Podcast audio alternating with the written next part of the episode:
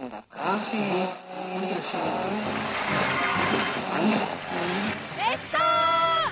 ライブさて引き続きやってまいります.ベスト5新年!聖子ちゃんの歌.安心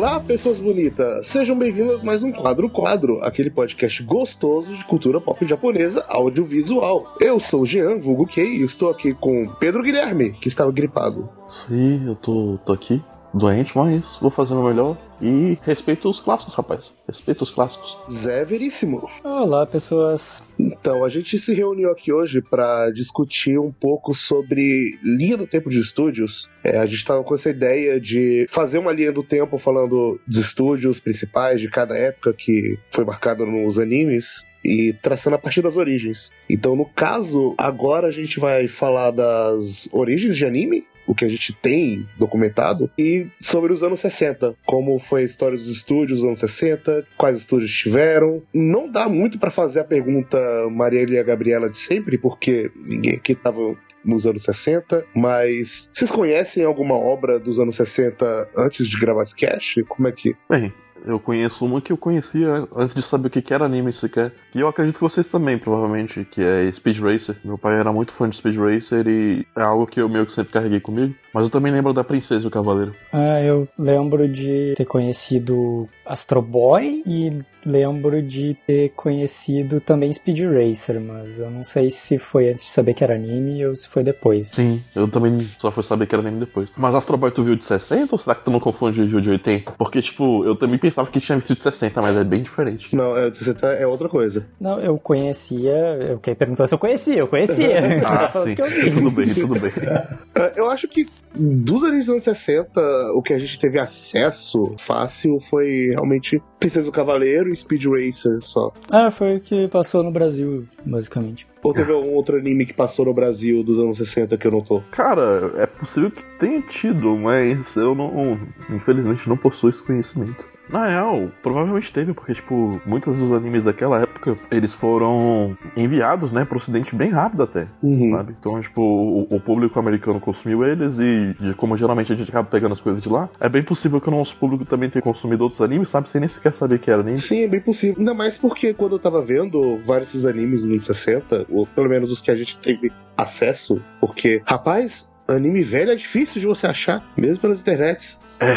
que sim. Eu fui atrás é de alguns animes específicos, tipo Sky Cell e Himitsu no Akochan, que são os primeiros marrochoujos animados, eu procurei bastante e não consegui achar. Eu tentei achar eles também, eu não consegui, que eu fiquei muito curioso. Outra parada também é que, tipo assim, a preservação histórica de anime para quem não mora no Japão, para quem já mora no Japão já deve ser difícil, sabe? Mas para quem não mora no Japão é praticamente impossível. tipo, tem coisas que a gente não acha de 90, sabe, morando aqui, imagina achar coisa de 60, sabe? É bem difícil. Tipo, muitas séries você acha pedaços delas, mas você nunca vai achar elas completas necessariamente. Consulta rápida aqui no livro A Presença do Anime na TV Brasileira, e eu achei que passou aqui o Oitavo Homem e Samurai Kid, seja lá o que sejam esses animes.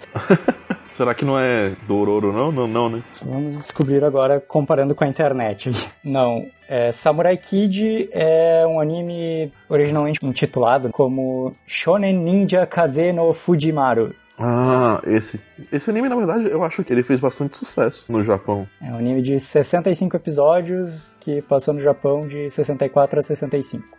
E o oitavo homem é algum tipo de super-herói japonês conhecido como Eitoman. é, Eitoman foi de 63 a 66, com 56 episódios, e ele é pelos estúdios Eiken e TCJ Animation Center. Nossa, que data esquisita, né? Tipo, dá pra ver claramente que não existia o formato de temporada que existe hoje. Não, não. Lá não tinha nem como ter o formato de temporada, porque uhum. a forma de produção era muito diferente e o número de estúdios também não permitia ter esse formato. Mas é, falando, a gente consegue falar dos anos 60, mas quando você olha para trás, era muito, muito pior você conseguir achar qualquer informação. Tanto que. Cara, é um buraco negro, por diversos motivos. Principalmente ali as coisas da década de 10, da década de 20, são praticamente impossíveis de serem encontrados. Pelo menos eu não achei nenhuma precisão muito histórica de quando foi surgir as primeiras animações. Tipo, eu vi lugares falando que foi em 1917. Eu vi outros falando que foi em 1915, outra 17. O negócio é, é que, tipo, na década de 10 existia uma produção de animação, sabe? Só que os métodos que eles usavam eram muito baratos. Então, assim, ou eles faziam uma animação meio que stop motion, sabe? Utilizando giz, ou eles utilizavam bobinas. Só o que acontecia? A animação, ela rodava só uma bobina, sacou? E aí acabou a bobina, acabou a animação. Tipo, forever. Então, tipo, já não existia uma noção de preservação, sabe, né? Nesse momento. Só depois que surgiu a animação de cutout, né? Lá no meio de 10 pra, pra 20 que deu uma melhorada.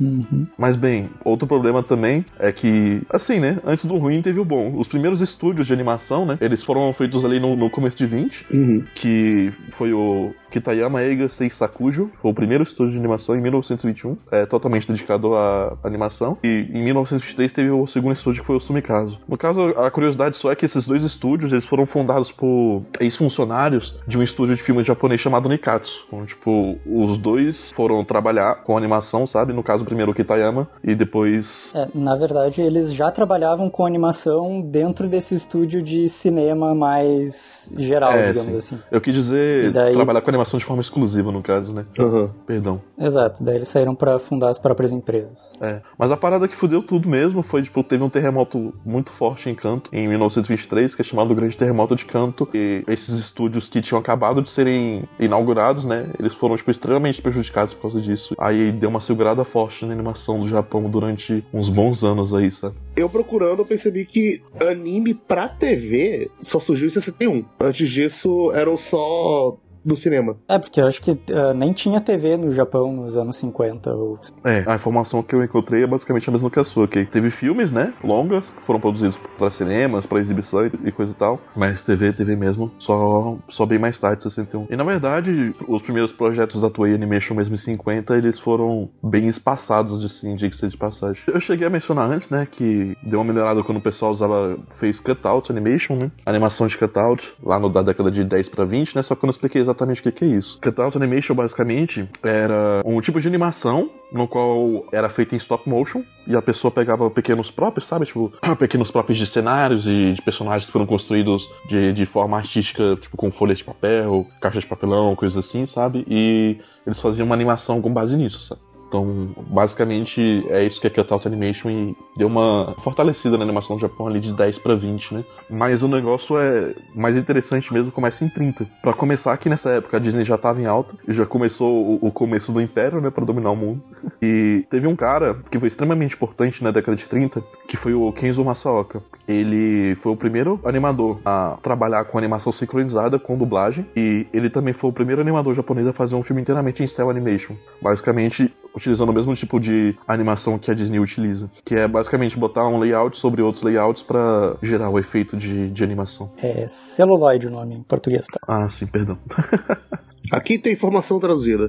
Ah, em- por um lado, a animação por celuloide, ela deixava as coisas consideravelmente menos trabalhosas, inclusive, porque, enfim, tu podia... A celuloide é basicamente uma transparência, onde tu pode desenhar só partes do desenho de novo e aproveitar a parte que tá atrás, né? Então não precisava desenhar do zero cada frame, como eles faziam antes no papel ou no giz, etc. Mas por outro lado também ficou bem mais caro, porque eh, o celuloide e os materiais para desenhar em cima disso eram bem mais custosos em relação a papel, né? Sim. E assim começou também a surgir uma animação mais frequentemente mais comercial, assim, porque até essa época, na verdade, era mais um pessoal, eh, artistas muito entusiastas e coisas assim que faziam projetos mais experimentais e coisas assim em geral, salvo alguma exceção. assim. O foda também, né, é que, tipo, as coisas estavam melhorando, né? E, porém, uma parada super esquisita que aconteceu, né, com a animação durante esse período é que, nesse período, no caso da década de 30, né, no final da década, ocorreu a Segunda Guerra Mundial. E, basicamente, as animações que estavam sendo exibidas, né, que estavam sendo disponibilizadas no país todos, eram num, todas animações que faziam propaganda do Império Japonês. Então, eram todos animes com propaganda de guerra.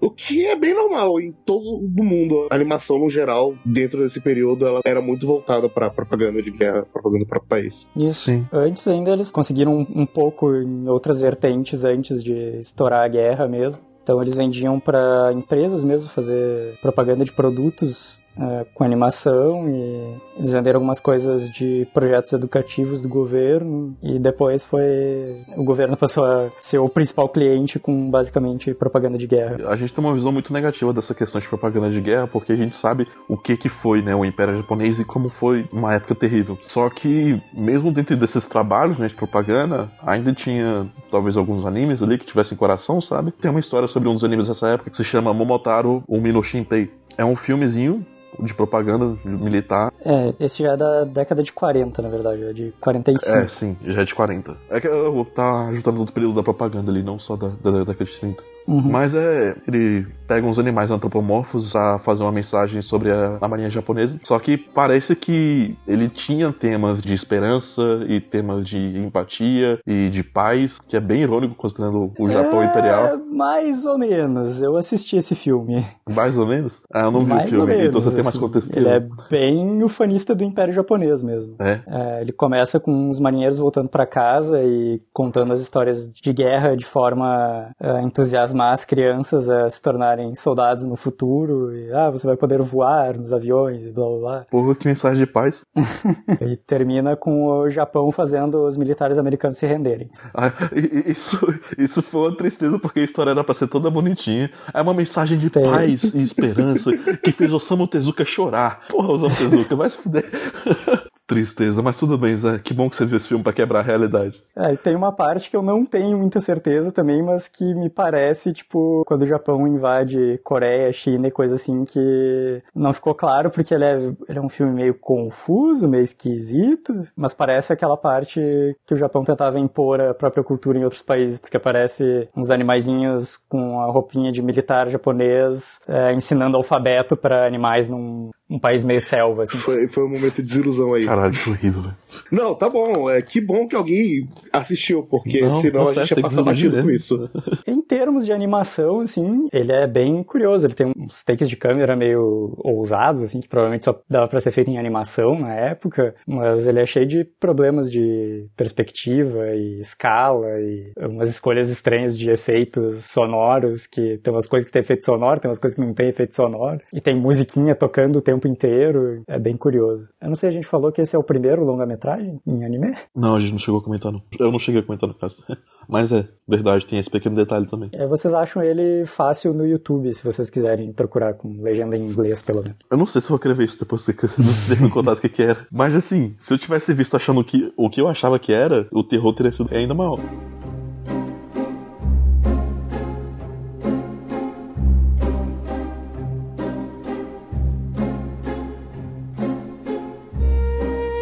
Nessa transição, né, da década de 40, desse período pós-guerra, né, o Japão basicamente na merda, né, e se reerguendo. Foi um período que começou a haver mais produção de, de mangá, né? Conteúdo de entretenimento, basicamente. Mais ou menos ali naquela época foi quando o Tezuka também começou a publicar os mangás dele. Né? É só importante falar porque o Tezuka é uma figura que é extremamente importante também para a história do anime, tanto quanto ele foi para a história do mangá. Não muito depois do período da Segunda Guerra, rolou a Toei Animation, que ela foi fundada não com o nome de Toei Animation, pelo que eu me lembro o nome era Japan Animated Films.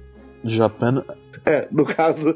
Animated Films, isso. É, Nihon Doga Eiga. A Japan Animated Films foi fundada em 1948. E, bem, essa é, é uma parte que vira um período nebuloso, né? Porque, tipo, eles foram fundados em 48, mas eu não sei muito o que eles fizeram de 48 até 56. É, é, é meio nebuloso. Eu só sei coisas que eles fizeram em 58, por aí, mas... Pois é, porque, tipo, 56 foi quando a, a Toei, né? Uhum. Comprou a Japan Animated Films e criou a divisão de animes. A Toei, no caso, é, é uma companhia de filmes também. Ela já existia. Mas aí, ela comprou, né? A Japan Animated Films e criou uma divisão de animação, que é basicamente a Toei Animation que a gente conhece hoje em dia. O primeiro filme, né, que tem notícias que eles publicaram, né, Hakujaden, em 1958, que vendo a arte, cara, pra época, ele parece muito bonito, sabe, muito vivo, assim. Eu fiquei realmente curioso para assistir ele. Só o fato dele ser colorido, eu fiquei um pouquinho, uou. Sim. Talvez o acesso a ele não seja tão difícil, né, porque, tipo, ele chegou aí pra América também. Pouco tempo depois. É, então talvez o acesso a esse não seja difícil mesmo, não. É, esse foi o primeiro longa-metragem em cores e foi o primeiro anime a ser vendido comercialmente pro ocidente. Olha, Que- temos que agradecer muito a ele pelas cores, pelo capitalismo, pelo consumismo. Uhum. Ele é um filme de 58, ele foi licenciado, digamos assim, no ocidente em 61. Antes disso já existia algum, alguma coisa de intercâmbio de animação de lá pra cá e daqui pra lá, mas era mais entre o pessoal entusiasta mesmo, assim, que trocava rolos de filme e tal, pra exibições mais particulares ou pontuais, assim. Sim, eu acho que é um momento importante pra gente falar também que a, a gente tava acompanhando né, as coisas que estavam acontecendo cronologicamente. Só que aqui agora a gente vai dar uma variada, porque a gente vai falar de cada estúdio individualmente. Então, tipo, a gente vai começar, começou já a falar da Toei, né? Mas a gente vai falar Uhum. basicamente das coisas da Toei da década de 60, sabe? Até o final da década de 60. Sim, sim. Eu acho legal a gente começar falando que o primeiro anime que passou na TV, no caso, foi o Otogi Manga Calendar, que é um anime que, pelo que eu li, é um anime sobre história, mostrando personagens reagindo a eventos históricos, só que não há nenhum registro desse anime. No caso, você não consegue achar ele em lugar nenhum. Que é uma grande tristeza. Ele teve duas temporadas. No caso, não do jeito que a gente conhece, mas ele teve uma continuação depois, até 64. Só que foi tudo perdido. Não tem nenhum registro muito claro de quem estava envolvido nele, só das empresas em si. Não teve muito registro. Não tem registro desse anime em si. É uma pena porque eu tinha curiosidade para saber como é que era. Sim. E as preservações históricas são importantes também. Ah, Uma outra curiosidade aí também é que, mais ou menos nesse período, né, o Osamu Tezuka ele tava trabalhando com a Toei também, mas ele trabalhava em filmes, né, ele não chegou a trabalhar direito com animes pra TV, ele fez focou mais em longas metragens e, basicamente, ele começou a trabalhar com a Toei pra animar uma, uma série, a adaptação de um mangá dele, que era basicamente Son Goku, né? O Macaco Rei, o Boku no Son Goku. As pessoas dizem que ele dirigiu o filme, né? Que é a adaptação do mangá dele. Porém, ele mesmo fala que não. Ah, ok. Ele não trabalhou nessa porra, não. ele fala só que ele, ele ajudou a promover. E aí, depois disso, ele ficou interessado em animação e foi criar a Bunch Production. O negócio é que tipo, teve muita treta entre o, Te- o Tezuka e a, e a Toei Animation. Ele era conhecido como encrequeiro, não gostava das condições de trabalho lá. Eventualmente, né, quando o contrato dele acabou para essa adaptação, ele foi fazer o próprio estúdio dele, que vai ser a Bunch Production, que nós iremos falar em breve. Uhum. Mas é, voltando aqui um pouquinho na Toei, a Toei ela basicamente foi a maior maior estúdio de animes dos anos 60, porque uma caralhada de coisas eram deles. Puta que pariu. Se- Quando você olha qualquer lista, o que mais tem é Toei. É um dos maiores estúdios de animes até hoje, né? Não tem como. E eles foram o primeiro estúdio grande, estruturado, com capacidade de fazer bastante coisa, né? É, e você vê que eles tinham pessoas competentes trabalhando no estúdio já desde o começo, né? O primeiro anime dele já, já começou sendo dirigido pelo Takahata, né? E é, existe essa tendência, que é comum na indústria, do pessoal sair pra algum lugar, né? de- Depois de ir fundar seu próprio, né? E não vai ser fundada a Ghibli ainda, obviamente, né? O próprio Takahata vai cansar da Toei Animation em determinado momento e vai pular fora e procurar os próprios freelas por aí. Mas outra coisa interessante, né, desse período foi nessa época que o Takahata ele conheceu o, o Hayao Miyazaki, né? Eles trabalhavam juntos e embora o Hayao Miyazaki seja, né, o nome mais famoso da Ghibli até hoje, ele foi mentorado pelo Takahata. Uma distinção importante a fazer ali. Obviamente depois eles se tornaram rivais, né, e companheiros de trabalho, mas no início um aprendeu muito com o outro ali.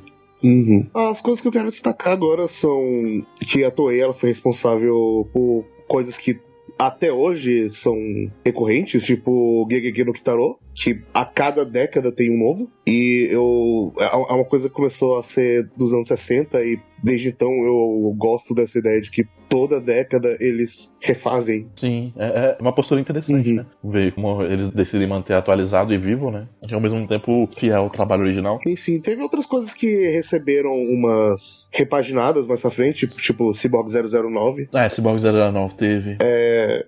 Sky ele também teve um nos anos 80. Teve, ele teve nos anos 80. E Sally também, né? Né, Essa época é uma época muito pioneira, né? Então, Sally aí começando o gênero de Mahou Shoujo. Sim, ele não foi o primeiro mangá Mahou Shoujo, mas ele foi o primeiro anime Mahou Shoujo. E o curioso é que o primeiro mangá Mahou Shoujo, em 69, ele foi adaptado pra anime, que é o Himitsu no Ako-chan. Sim, também, né? Da Toei Então Animation. a Toei, ela pegou os primeiros Mahou Shoujo em todos os sentidos. Sim. É, outro que ganhou remake mais tarde também foi o Tiger Mask. Sim, é verdade. Acho que teve mais de um até, inclusive, não teve? Do Tiger Mask? Aham. Não sei. Eu sei que tem uma véia, mas já em, em cores, deve ter sido anos 80 por aí. Segundo a Wikipedia, é, tem um de 69 e outro em 81. E um filme nos anos 70. Eu acho legal também é, salientar que, tipo, desde, como vocês podem ter observado já, tipo, desde muito antigamente a Toei já era frequentemente adotava a estratégia de adaptar séries de mangá que vendiam bastante, assim, mangás conhecidos e tal. Então a gente teve o mangá da Sally, a gente teve o no Kitaro, a gente teve vários do Shotaro Shinomori, com, que é o, o autor original do Cyborg 009, o Rainbow Sentai Robin também, entre outros. As temáticas, curiosamente, elas... É, claro, a gente foi acrescentando mais ao longo das décadas e tal, mas é, se tu for ver muita coisa que a gente tem hoje, a gente já tinha na época, né? Tem é, Mahou Shoujo, estreou primeiro ali, a gente tem vários animes de ação e de aventura, coisas que a gente tá bem acostumado ainda. Sim. E projetos ambiciosos também, sabe? Um dos primeiros. Um dos primeiros não, né? Na verdade, esse filme saiu em 68. Ele, assim, ele é bem desconhecido atualmente, mas ele é tido como um filme extremamente importante para evolução da animação. Ele tem excelentes usos de animação com celuloide e o filme em si, ele parece ter um pouco de um protótipo ali do que, que viriam a ser os filmes da Ghibli mais tarde, sabe? Ou das coisas que o, o Takahata e o Miyazaki iam fazer. Que é basicamente a Grande Aventura de Horus, O Príncipe do Sol.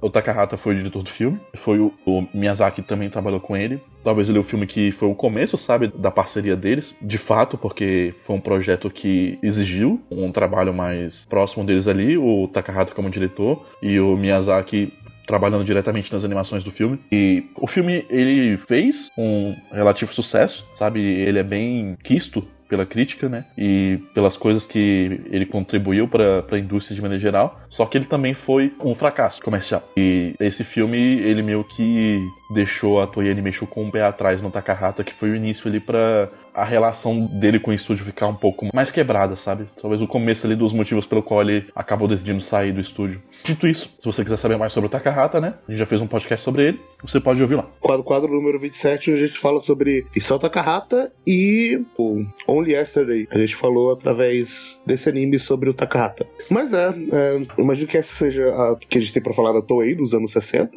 E agora olhando, passando para Mush Production, que vira Tezuka Productions depois do, em 68? Sim. E, de certa forma, também ligada ali com a Toei Animation, né? Porque a pequena parceria dela com o Osamu Tezuka foi o responsável pelo nascimento sim, desse sim. estúdio. Basicamente, Tezuka ele falou: vou fazer um rival aqui, vai tomar seus cursos. Eu quero trabalhar do meu próprio jeito. A, a Production, olhando por cima, ela meio que foi a grande concorrente dos estúdios, porque ela, a Iken e a Toei eram basicamente as três grandes ali. Eram os três que, quando você olha a lista de animes 60, eram os que mais tinham animes e os que mais tinham nomes reconhecíveis. E eu sinto que, pro Brasil, olhando a parte dos anos 60, a gente conhece muito mais obras da Mush Production do que da Toei. Sim, é, para você ver de fato o nível da influência do Tezuka, sabe? É claro que a Toei foi, né, extremamente importante e principalmente no Japão. Porém, né, os animes que de fato foram popularizados no mundo inteiro, até mesmo dentro do Japão, dessa época, eles são é, animes da Mush Production, né? E muitas das vezes a, adaptações de, de obras do, do Tezuka. A maioria deles, na verdade. Astro Boy, Kimo Leão Branco. Dororo, Princesa e o Cavaleiro, eh, se não me engano, o Goku no Daiboken também é adaptação de uma versão dele em mangá. Sim, o Goku no Daiboken, justamente aquele que ele tinha feito um projeto antes com a Toei Animation, né? Mas depois ele decidiu fazer o próprio negócio dele mesmo. Uhum. E, é claro, a gente teve aí coisas históricas, né? Kimba the White Lion. que eventualmente se tornou inspiração pra Rei Leão. Mas é tudo bem, eu tô adiantando um pouco a história. A gente não pode falar da Mush Productions e não falar de Astro Boy, né, gente? O impacto cultural que Astro Boy teve é muito, muito grande. Ele é, talvez seja assim, a primeira realmente série de anime popular feita pra televisão japonesa. É claro que o mangá do, do Astro Boy já fazia sucesso, né? Mas o anime popularizou o mangá e o mangá popularizou o anime e vice-versa. E, obviamente, trouxe muito renome pro Tezuka. E foi um dos primeiros animes assim que a gente vê, né, elementos de ficção científica, né? Claro, de uma maneira cartunesca, mas são Astro Boy aí tem traços que você pode puxar para diversos tipos de trabalhos que lidam com questões similares e inclusive os animes mecha, né, que vão vir depois, inclusive nessa década ainda. Sim, sim. Pode, podemos considerar assim um protótipo de um arquétipo do, das coisas que vieram depois. É, ele foi basicamente o primeiro mangá moderno e foi um dos primeiros animes que influenciaram muitas coisas que a gente olha até hoje. Astro Boy ainda foi importante porque ele foi o primeiro anime que vendeu bastante merchandising da própria franquia e ele foi também o primeiro que foi o primeiro boom de anime no ocidente. Ele passou em dezenas de países pelo mundo e inclusive nos Estados Unidos. Ele foi o primeiro a fazer grande sucesso. Inclusive, depois do primeiro ano de exibição, digamos assim, com recursos próprios, eles conseguiram alguns recursos de patrocinadores para o segundo ano e a partir do ter, de parte do segundo ou terceiro ano entrou inclusive, uh, curiosamente, a NBC da América entrou como um dos patrocinadores para bancar a série. Porque ela fazia muito sucesso nos Estados Unidos também. É, para você ver o, o, nível que chegaram as coisas, sabe? Não à toa, o Tezuka é o único que é comparado à Disney, basicamente. Outro anime que eu gosto de ressaltar é Princess Knight, que foi exibido de 67 a 68. Também é um anime que se popularizou no mundo inteiro, apesar de que eu não sei quantas pessoas assistiram ele aqui no Brasil, sabe? Eu não sei onde ele foi exibido também, mas tem uma puta cara de TV Cultura. Eu vivo vendo pessoas citando eles quando vai falar de animes que viu na infância, principalmente pessoas mais velhas, então. Sim, mas o, o legal de Princess Knight é justamente que ele tem uma, uma, protagonista feminina, né? E essa sempre foi uma preocupação do, do, Tezuka, porque ele nasceu, né, na cidade de Takarazuka, e ele acompanhava muito o teatro de Takarazuka, né? Que é basicamente um, um tipo de teatro no qual os papéis são atuados somente por mulheres. Então, o Tezuka ele cresceu muito com essa imagem de feminilidade muito forte, sabe? E de que mulheres podem ser tão capazes quanto homens. E ele homenageou isso no, no mangá, né? E homenageou isso no anime também. Então, tem muito do que tem no anime de Princess Knight que, de certa forma, remete ao, ao teatro, sabe? Então, você tem uma, umas certas brincadeiras com cenários e com ângulos de câmera de uma forma que são um pouco inusitadas aí. E é só bem legal ressaltar isso, porque eu acho que esse anime ele é mais importante do que as pessoas dão crédito para ele, sabe? Até mesmo porque esse anime, ele vai influenciar todo o shoujo do, da década de 70 que vai vir. Principalmente quando você leva em consideração as mulheres do grupo do ano 24. Sim. Aliás, é, curiosidade que eu fiz uma pesquisa rapidinho aqui. Princess Knight, a Princesa do Cavaleiro, ela passou na Record, na TV Tupi e no SBT. Passou em três emissões diferentes. Passou em bastante lugar. Eu tinha tentado assistir Princess Knight um tempo atrás, uhum. sabe? Mas é difícil achar ele completo também. E o pior de tudo é que, tipo, é quase completo. Fica faltando a porra do último episódio. Falta a porra do último episódio. É, o, mas pelo menos é isso, porque tem alguns animes da década de 60 que você vai procurar e, tipo, eles têm quase completo, só que não é o último episódio que tá faltando. É tipo, tem episódio, falta o episódio 7, aí depois falta o 15. Tu tem os episódios perdidos ali no meio que. É, isso é pior. Pelo menos você tem uma cronologia inteira, exceto o último. A gente tem uma outra figura extremamente importante na Tezuka Production, que é o Osamu Dezaki. Se o Tezuka é o pai da animação, o Osamu Dezaki é basicamente o herdeiro dele. O Dezaki, ele trabalhou também, né, nessas séries da Mush Productions em 60, né? No caso, principalmente aí Astro Boy, Big X, A Grande Aventura de Goku, Nauri Detective Corps, Dororo. Nesse caso, ele estava trabalhando, né, como diretor de episódios. Mas vai ser bastante curioso na continuação desse cast o quanto que ele vai ser importante, porque o primeiro anime que ele dirigiu foi Ashita no Joe. E ele é visionário em mais de um sentido para diversos tipos de gênero e de estilos de animação diferentes. Então é só um nome para destacar aqui porque ele tá ali desde a concepção da Mush Productions e ele é um dos animadores mais importantes de todos os tempos. Quiçá mais que até mesmo Takahata e Miyazaki se for considerar uma influência indireta. Enfim. Ok. Eu acho curioso a gente tá falando da Mush Productions citar o Dororo dos anos 60 no ano que Dororo foi refeito. Eu ainda não assisti, mas antes o pessoal tava falando que tava bom, né? Tá bom mesmo? Até onde assisti tá bom. As pessoas estão reclamando um tantinho do pace e tudo mais, mas são 14 bons primeiros episódios. Algumas quedinhas ali aqui, algumas quedinhas ali aqui, mas no geral, tava gostando bastante. Caso você queira saber mais sobre Dororo, tem um quatro quadros aí, feito pelo querido Zé, sobre o mangá. Uhum. Eu tenho curiosidade para ver o Dororo de, dos anos 60. É, o Dororo dos anos 60 ele começou com um piloto colorido, depois não tinha mais budget, o resto foi preto e branco mesmo. Sim, inclusive eu acho muito curioso como variava muito animes coloridos e preto e branco na década de 60. Que alguns animes coloridos, eles faziam questão de falar que era colorido. Tipo o Sazai-san, que no final da abertura, quando ela fala dos sponsors, aquele Corona sponsor, tem que eu dei o Kurishimasu, ela também fala: Ah, esse programa é em cores. E eu achava bonitinho essa ideia de tipo, ah, beleza. Realmente, na, naquela época não era muito barato você ter coisas em cores. É, naquela época nem não era nem TV muito popular. colorida. É, não era muito barato você ter coisas em cores, tipo, em todos os aspectos, assim, desde a produção quanto as pessoas terem uma TV a cores também, né? Bem, eu acho que pra Mush Production é isso, basicamente, sabe? É um estúdio extremamente importante, extremamente influente, cheio de pessoas é, maravilhosas pra indústria. E é importante dizer que o Osamu Tezuka ele não tem a fama que tem por nada, sabe? O, o cara realmente botava a mão na massa em tudo. Ele trabalhou com direção, direção de episódio, ele trabalhou com storyboard, ele trabalhou com roteiro. Então, assim, ele realmente fazia tudo e ele era muito dedicado a esses projetos dele. Pelo que eu sei, a, a Mush Production, apesar de ser um estúdio né, de renome e que teve vários animes importantes, eles tinham uma certa dificuldades financeiras nesse período, assim. Que a gente continua falando sobre na próxima edição.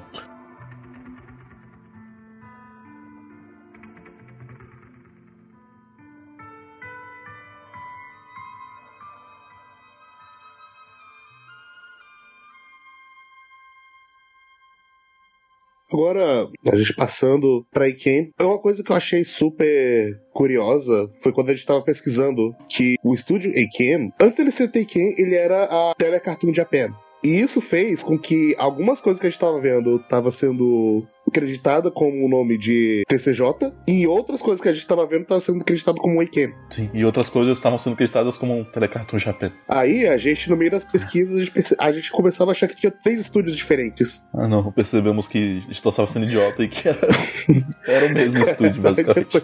Mas foi um momento bem engraçado. E a gente percebeu, ah, caralho, que, que, que curioso você acreditar coisa com três nomes diferentes. Infelizmente, tal qual essa pesquisa sobre esse estúdio foi meio conturbada, assim, a gente não sabe muita coisa sobre o estúdio em si, sabe? Tipo, como ele veio a surgir, sabe? Só que antes ele era a Television Corporation of Japan, ou TCJ, né? E depois ele mudou o nome pra Aiken. Só que, na verdade, ele mudou o nome pra Aiken só no finalzinho da década de 60. Sim, sim. E olhando assim, eu não acho que eu vi nada da Iken a não ser Sazai-san. Sim, e eu acho que, é o, o, que o maior destaque que a gente pode dar a eles é, é justamente isso, sabe? Sazai-san. É, eles têm. Eu não vi o, o deles mesmo, de 63, mas Tetsujin. Midio Hachigo é bem importante também, né?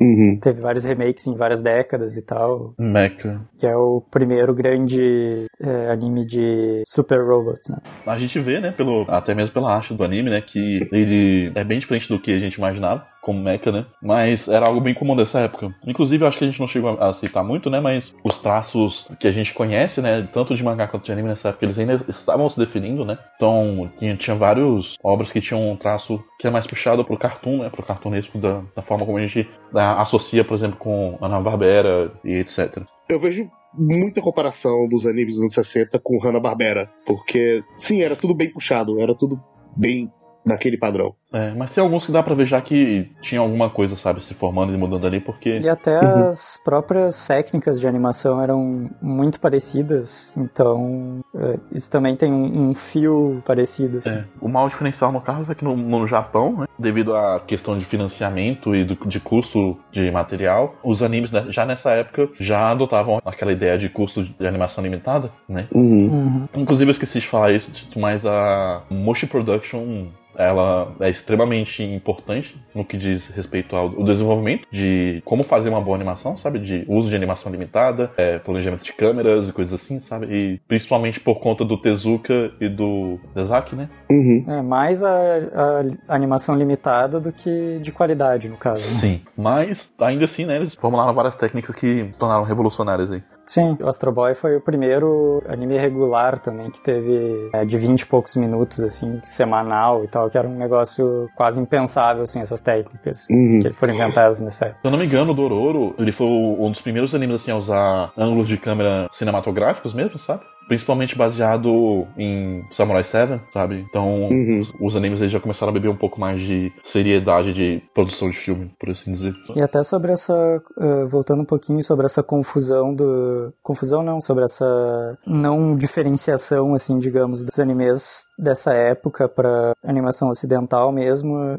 O anime do Momotaro lá de 45, por exemplo, é não tem nada que indique que ele seja um anime, sabe? Se colocasse uma dublagem americana, brasileira, enfim, em cima e trocasse alguns poucos ideogramas que aparecem na imagem, tipo, tu compraria que fosse de outro país, assim. Sim, Uhum. tranquilamente. Sobre a Aiken, só o Hatman, o 8 que o, o Zé falou, ele é da Daiken, que veio pra cá no Brasil. Né? Então, tipo assim, mesmo que a gente não conheça tanto assim sobre os trabalhos do estúdio, né? Fora Tetsujin 28 Go e Sazai-san, a gente pode reconhecer que ele teve, sim, uma certa abrangência, né? Então, chegou até aqui. E esse anime, Sasuke, ele também é importante. Dos primeiros shonens, assim, a ter um pouco mais de cuidado com, com a animação também. No caso, em termos de ação.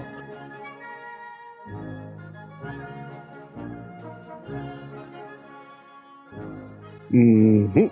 É, foi um pouco breve também a parte da Iken. É, é porque realmente é difícil achar informação do estúdio e das obras dele, sabe? É, É um trabalho de pesquisa que é complicado. A gente poderia listar, né, as obras do estúdio, mas é mas basicamente também isso. seria chato, né? Porra. É, Que, que, que, não tem muito mais o que expandir aqui. Bom, acho que a gente pode ir pra TMS, Sim. a Tokyo Movie Studios. TMS Entertainment. TMS Entertainment, que é um dos estúdios que estão vivos até hoje. Sim, e outro daqueles estúdios que riquíssimos de história. Sem riquíssimo de história, estão vivos até hoje. Eles estão fazendo trabalhos até hoje bem relevantes. Eles estão. Lupin é deles. Sim. O curioso, né, é que, por exemplo, apesar do Tezuka ter o próprio estúdio dele, isso não quer dizer que outros, outros estúdios, eles não poderiam adaptar obras do Tezuka. E o primeiro anime, né, da TMS foi justamente uma obra do Tezuka, Big X. O estúdio, na, na verdade, ele existia antes, né, provavelmente como o estúdio de filmes mesmo. Porém, né, ele começou a brincar com a animação em 64. A TMS Entertainment, eventualmente, depois das tretas com a Toei Animation, vai ser o estúdio para onde o Takahata e o Miyazaki vão ir. E Uhum. na década de 60 ainda não tem tanta coisa assim que a gente pode destacar deles, né? A primeira é esse ponto interessante que, apesar do Tezuka ter o próprio estúdio dele, as obras deles eram adaptadas para outro estúdio, no caso de Big X. E outro destaque é bem no finalzinho já de 60, né? Que foi a adaptação de Attack Number One, que é o primeiro anime de esportes shoujo exibido na televisão.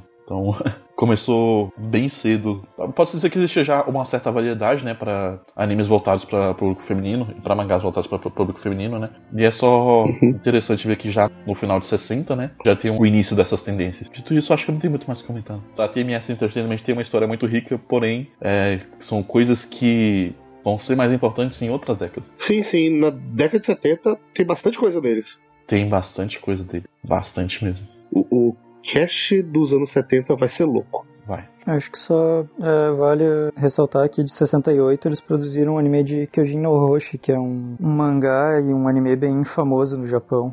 Ah, sim, é verdade, verdade. É que eu, eu tava vendo a lista aqui, né? Eu não tava reconhecendo o nome, porque eu tô mais familiarizado com o nome inglês, né? Que é o Star of the Giants. Isso, é um anime, um mangá de beisebol bem, tipo, extremamente popular nos anos 60 por lá e tal. Foi o, o primeiro anime de esporte, né? A ser exibido na TV também. Então, a TMS pioneira aí com esporte, né? Esporte masculino esporte feminino.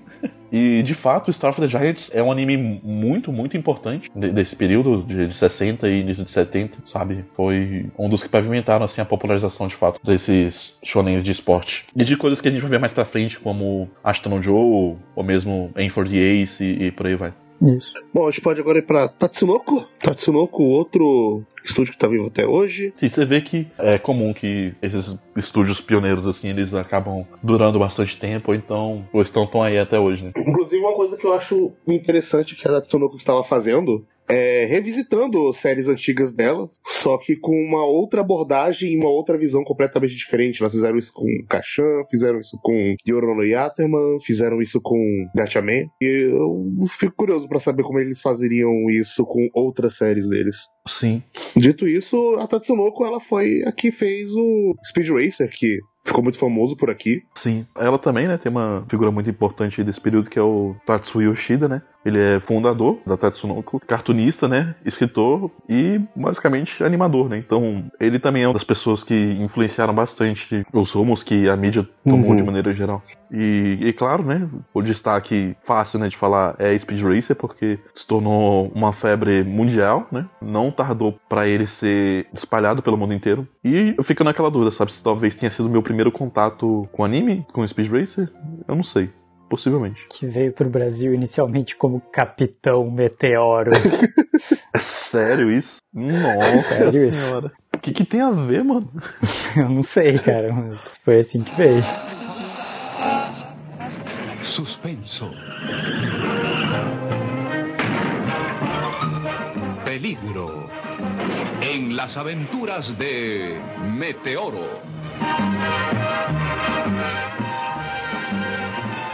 Recorra el mundo con Meteoro y su fabuloso Mark V.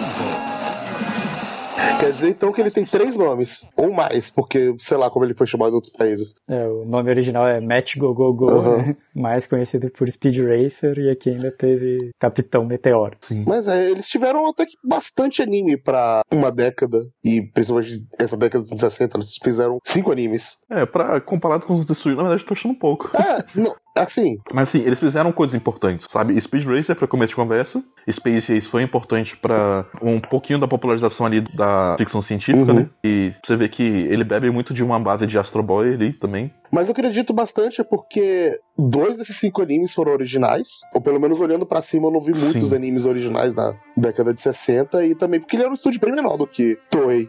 É, outra parada Uhum. interessante também, né, cara? Speed Racer, o primeiro grande anime original. Uhum. O primeiro grande trabalho único, né? Produzido pra, pra ser animação desde o começo. E o sucesso que fez, né? Tem um outro ah, anime também do estúdio dessa época que é o Judo Boy, sabe? Ele foi um anime bem curtinho, de 26 episódios, mas ele também ajudou a popularizar o gênero de esporte aí e fez bastante sucesso na época.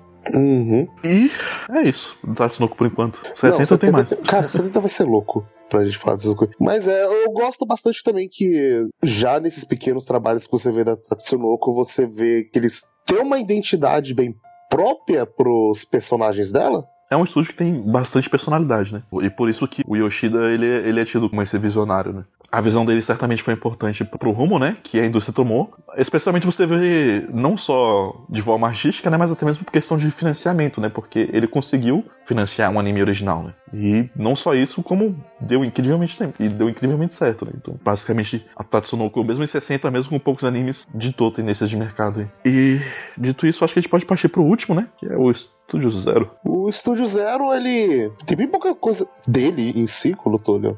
É, foi mais um daqueles que, tipo, foi bem difícil de achar Uhum. informação. Na real, a gente não tem detalhes sobre a formação do estúdio, ou mesmo em que ano ele foi fundado. Pra você ver o nível, o que a gente tem só é uma lista de, de animes que ele produziu, sabe? Nenhum dos quais são muito conhecidos aqui pra gente, né?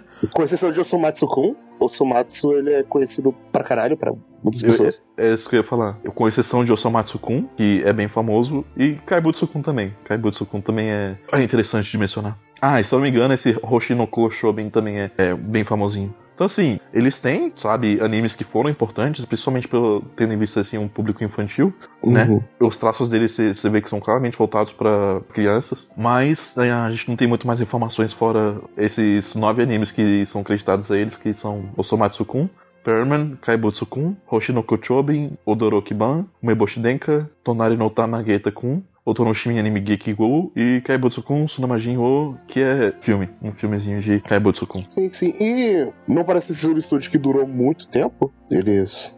É. Esse foi um dos que entraram aí no mundo pioneiro, mas ele não vingou. Infelizmente. Ou felizmente, não sei. É. É, e assim, teve outras coisas, outros estúdios que provavelmente não foram acreditados no meio de tudo isso. Eu espero que não, mas é, é difícil achar informação dessas coisas, então. Não, é o próprio Instant Story que a gente comentou. é, ele- a gente não sabe muito bem quem foram todas as câmeras, a gente sabe que, quem foi o diretor. E a gente sabe que ele passou na Fuji Television. Sim. Mas a gente não sabe quase nada da Otog Production, se ela fez mais alguma coisa além disso.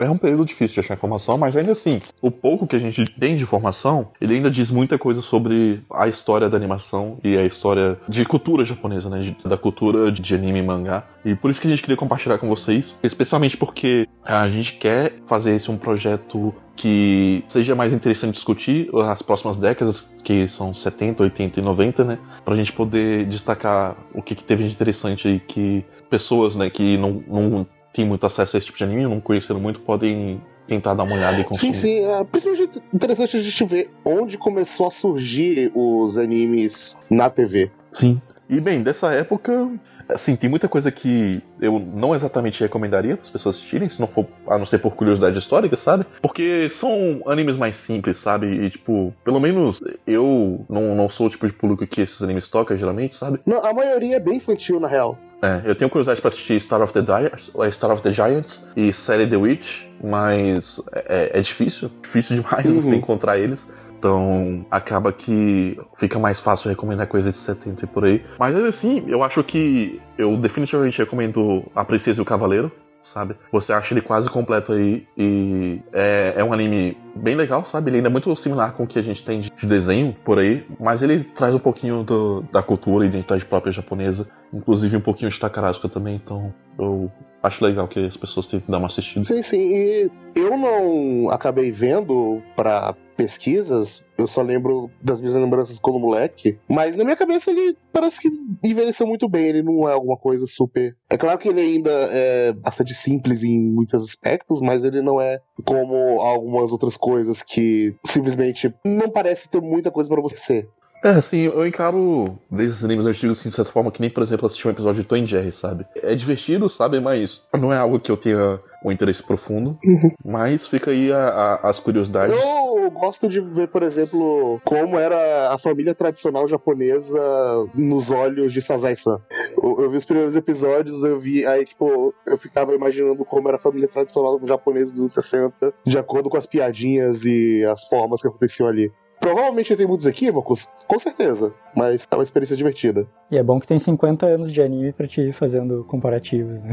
Ah, eu acho que você fica indignado talvez com as animações do Kenzo Masaoka, porque isso ainda antes, né, de 60, lá na, na década de 30, porque aparentemente elas eram bem babacas, assim, bem machistas. Assim, é, ele não é babaca, babaca, mas tem no primeiro episódio piadinha do cara traindo a esposa na cara dura e é uma piadinha casual.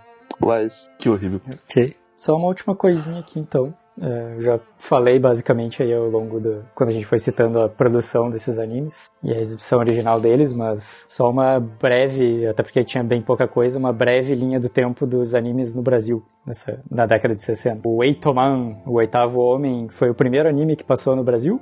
Em 24 de setembro de 1968, na Globo. Caramba, ele passou bem rápido aqui então, né? Não demorou muito pra vir pra cá. É, todos esses que eu fiz alguma menção, eles passaram nos anos 60. É, o segundo foi Marine Boy, que passou em 29 de setembro de 68. Então, tipo, dias depois do Eitoman. E o terceiro foi Capitão Meteoro. Meu Deus. o ano de 68 foi um belo ano pro otaku dos anos 60 brasileiro. Seja lá o que isso significa. Exatamente. Foi. Ele nem sabia o que que era desenho É. japonês. E daí a gente teve ainda em 69, é, foi que estreou o Samurai Kid também pela Globo. E é, foi isso que a gente teve passando de anime na TV brasileira nos anos 60. Aí, olha, quem diria? Globo pioneiro dos animes. Inclusive, se vocês quiserem, queridos ouvintes aí, darem uma, uma pesquisada maior aí sobre essa questão dos animes no, no Brasil, fica a dica aí do livro A Presença do Anime na TV Brasileira, da Sandra Monte. Isso. Tem todo esse histórico aí e, evidentemente, vai mais... Até uma época mais recente, apesar do foco ser é, o boom dos anos 90, mas tem todo esse histórico do passado e também de coisas mais recentes. Então é isso. Essa foi a primeira parte do nosso projetinho de querer falar de uma linha do tempo, de década por década. Esse foi basicamente as origens da TV, dos animes na TV. E o próximo, dos anos 70, vai ser louco pra caralho, porque anos 70 tem coisa pra caralho, meu Deus. Sim, tem coisa demais. É, o próximo já começa maior quantidade e também bastante coisa que a gente tem mais acesso. Sim, o acesso é maior, teve bastante coisa que são muito, muito, muito chamativas e muito importantes até hoje. O próximo cast vai ter duração de 4 horas. e o da década de 80 a gente vai ter que dividir em parte 1 e parte 2. É a década de Devilman, é a década de Gundam.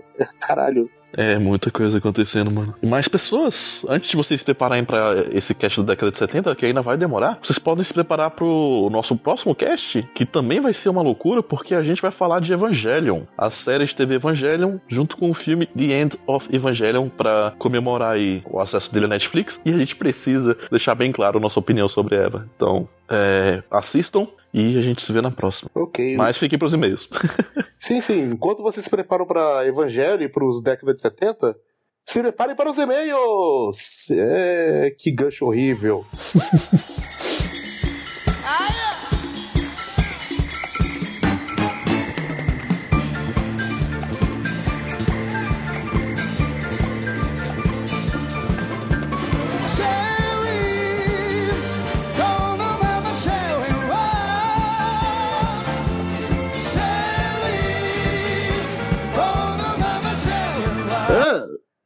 pera aí, abriu. Do nada abriu uma sketch do Porta dos Fundos. Eu, eu não sei como. Ok.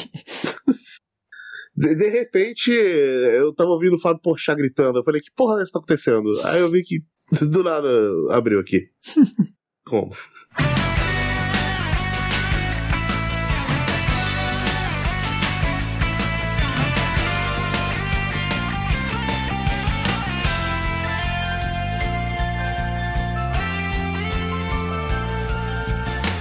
Leitura de e-mails e comentários. É. Bem, o Pedro ele morreu, ele não está mais entre nós, ele tossiu até os seus fígados saírem. Seus fígados, porque ele tinha mais de um. Ele tinha mais de um, ele teve que fazer o implante de um fígado extra, só que ele se foi junto com o original na hora depois de tanta tosse. Meu Deus. Dramático. Pois é, mas os pulmões dele ficaram bem, então talvez ele apareça em algum outro momento.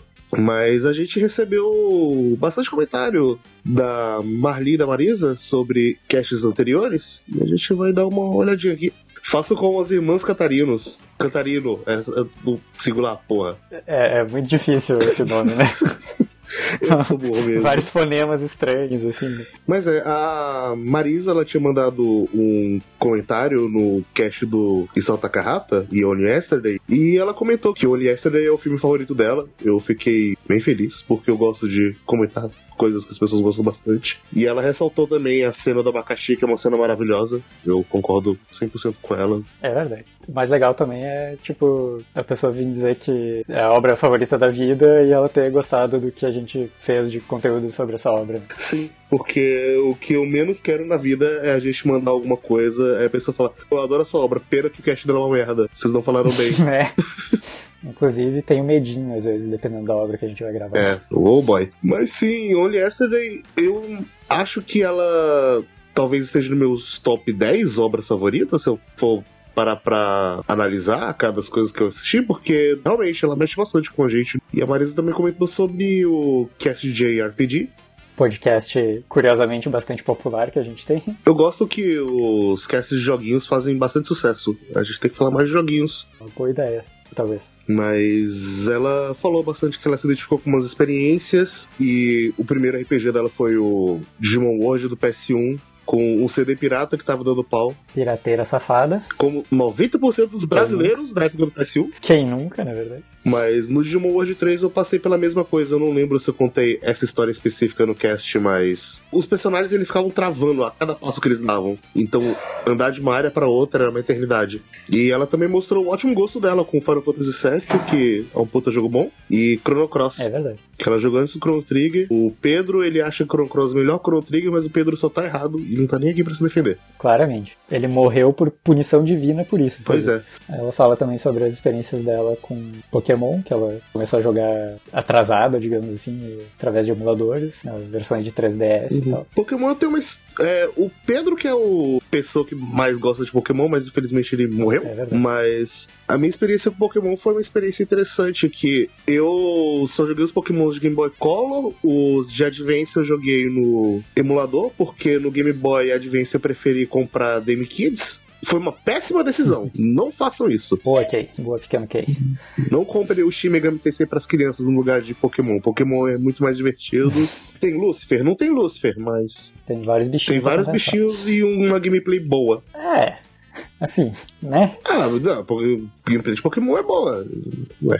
Você já foi jogar Demi Kids pra fazer em comparação? Não, nunca joguei e não tenho essa pretensão também. A minha história com Pokémon interessante é que foi a primeira coisa que eu emulei na minha vida. Provavelmente a primeira coisa que eu aprendi a baixar da internet também. Pokémon ajudando a vida de pirateiro das pessoas. É verdade. Ela também jogou Persona 3, que ela gostou bastante, mas não achou nada demais. O que é uma, uma- um pouquinho. Um pouquinho, porque é um dos meus jogos favoritos, mas eu entendo. Ele datou em vários aspectos. Mas eu ainda adoro bastante Persona 3. E ela jogou Persona 4 e ficou completamente obcecada. E Persona 4 é bom pra caralho também. Eu não sou tão fã do Persona 4 quanto do 3, mas eu adoro Persona 4 também. E agora ela comprou o PS4, ela vai jogar o Persona 5 e vai dar uma olhada nas recomendações que a gente fez. E por favor, joga nossas recomendações. Começar pelo Nier Automata mesmo, que Nier Automata é uma maravilha. Dragon Quest sempre é divertido. O Is 8, o Pedro recomendou. Eu joguei o Is 8 depois e eu vou ter que concordar com o Pedro que é uma maravilha esse jogo. E uma outra coisa é que, olha só, a gente fez o cast do JRPG, eu tinha falado do Seiken Densetsu 3 e alguns meses depois ele foi anunciado finalmente no ocidente. Então, tá aí a oportunidade de todo mundo jogar minha recomendação, porque é um bom jogo de fato. Ok. Agora a Marli ela também mandou uns comentários no cast sobre os títulos. Bom, ela achou que a gente ia comentar sobre. Ou ficou aguardando que a gente comentasse sobre Boku Dakega Inaimachi. Mas, bom, eu não tava lá, então eu não poderia fazer isso. Apesar que eu comentei como editor no meio do negócio, mas enfim. É, assim, eu falo Erased porque é muito mais fácil. Mas eu entendo que, sim, é, tira toda a magia e tudo mais. É bem mais interessante você falar Boku da Kega Nai... Boku da Kega Inaimachi. Só que a minha pronúncia japonesa é uma bosta e se eu falasse isso em conversas eu deixaria as pessoas confusas. Ela também disse que gosta muito de Sangatsu no Lion. Eu gosto bastante disso também. E ela pergunta se a gente sabe a explicação do título Shirobako. Eu não faço ideia. Eu tenho certeza que é a junção de duas Rapaz. palavras. Mas Se eu sabia, eu já esqueci. Não sei não. eu tenho certeza que é a junção de duas palavras ou alguma coisa assim, só que eu não faço ideia de quais são essas palavras que estão sendo juntadas. Hirobako é tipo caixa branca ou alguma coisa assim em japonês? Eu, eu acho que não, eu acho que é a abreviação de duas palavras. Não vai ser tipo Shiro de branco e caixa. Enfim. A não ser que, sei lá, É. seja quadro em branco e esteja querendo fazer remissão a É. frames, não sei. Eu tô Digamos que o significado de Shirobako está selado em uma caixa preta. Ah, Ah, tararara, tararara. E ela elogiou o formato mais casual que a gente fez. É assim. Eu gosto que esse foi um cast que a gente ficou meio em dúvida quando terminou de gravar, porque eu senti que tinha dado uma boa conversa, mas eu não tinha certeza se tinha dado um bom cast. Mas que bom que foi um resultado positivo. Né? Ficou mais compacto ali, mas ficou legal. E a Marli também comentou no cast de consumismo, o cast que mostrou que todos nós somos escravos do capitalismo. É verdade. Ela fala que é muito difícil falar de importação e consumismo sem falar de política. E sim, de fato, porque tá bem ligado o- os assuntos. E ela não coleciona figures, e, mas ela já importou o jogo de 3DS e carta de Magic lá pelo fim de 2014. As coisas não, não eram tão ruins. E agora só tende a piorar. E sim, eu lembro dos meus tempos áureos de 2014, importando coisas, importando joguinhos. Inclusive, valia muito mais a pena você importar jogo de 3DS do que você comprar em Mercado Cinza. É verdade. A maioria das minhas figuras são dessa época aí também. 14, acho que 15 por aí. E a grande tristeza minha quando eu parei de comprar Spice Wolf porque o dólar foi pra 3 reais. E eu muito ingenuamente pensei: ah, vou Vai comprar de novo quando abaixar. E Voltar pros 2,50, que não vai Não, demorar se- muito. Eu tava pensando, não, quando voltar pra 2,80, 2,85, aí eu compro de novo. Tá 3 reais, tá foda, velho. Eu não vou. Eu ia comprar os Jojos importados também, o... só que aí, né, tudo, tudo foi por água abaixo. Menos o dólar, que foi água acima. Ela coloca também que acha é, saudável ter um certo nível de investimento com hobbies e tal, desde que isso não afete negativamente a sua vida. É uma luta que eu faço constantemente pra não deixar isso virar uma coisa fodida, porque, rapaz, hobby pra quem gosta de videogame é caro. Puta que pariu. Eu não quero nem saber o quanto eu já investi no meu Nintendo Switch, porque eu acho que Complicado com o que eu comprei de jogo e acessório, eu o Nintendo Switch em si duas vezes. É, como eu mencionei também sobre. Acho que eu mencionei nesse podcast, mas não me lembro em qual parte, mas vale pra qualquer tipo de coleção em geral, assim. é, Uhum. tipo, é melhor não pensar muito nisso às vezes. É, foda. não, assim, não é melhor não pensar muito nisso, mas às vezes pensa porque vale mais você não ter o joguinho do que você ter o nome no Serasa. É uma lição que eu tenho que falar pra mim mesmo constantemente. É, tipo assim, pense antes de clicar no botão de comprar, mas depois que tu comprou Uhum. é melhor não pensar muito na soma, no somatório de tudo que tu comprou. O Pedro, ele não saiu da fase do DVD. É verdade. ele até hoje. Pedro é um, é um ávido co- colecionador de Blu-rays e DVDs de animes. né? Cada vez mais pobre por causa disso. Todos nós, por vários É motivos. verdade. Agora que ele morreu, talvez a gente reparta o, o espólio da herança dele. As ações da Gol vão cair. É. A gente já O aeroporto de Brasília nunca mais será o mesmo. Mas então é isso. É, muito obrigado, Marli. Muito obrigado, Marisa, pelos comentários de vocês. E se você quiser que a gente dê uma lida no comentário de vocês e converse, é só você comentar num cast que a gente vai ler. Eventualmente demora, porque a gente é uma bagunça e às vezes a gente grava podcasts de quatro horas que daí nem convém botar comentário. E às vezes a gente demora muito tempo, mas em geral a gente tenta ler. É, em alguma hora o seu comentário será lido. É verdade. Mas é isso aí. Então, um beijão, gente, e tchau, tchau! Beijos, falou! Ei. Ok.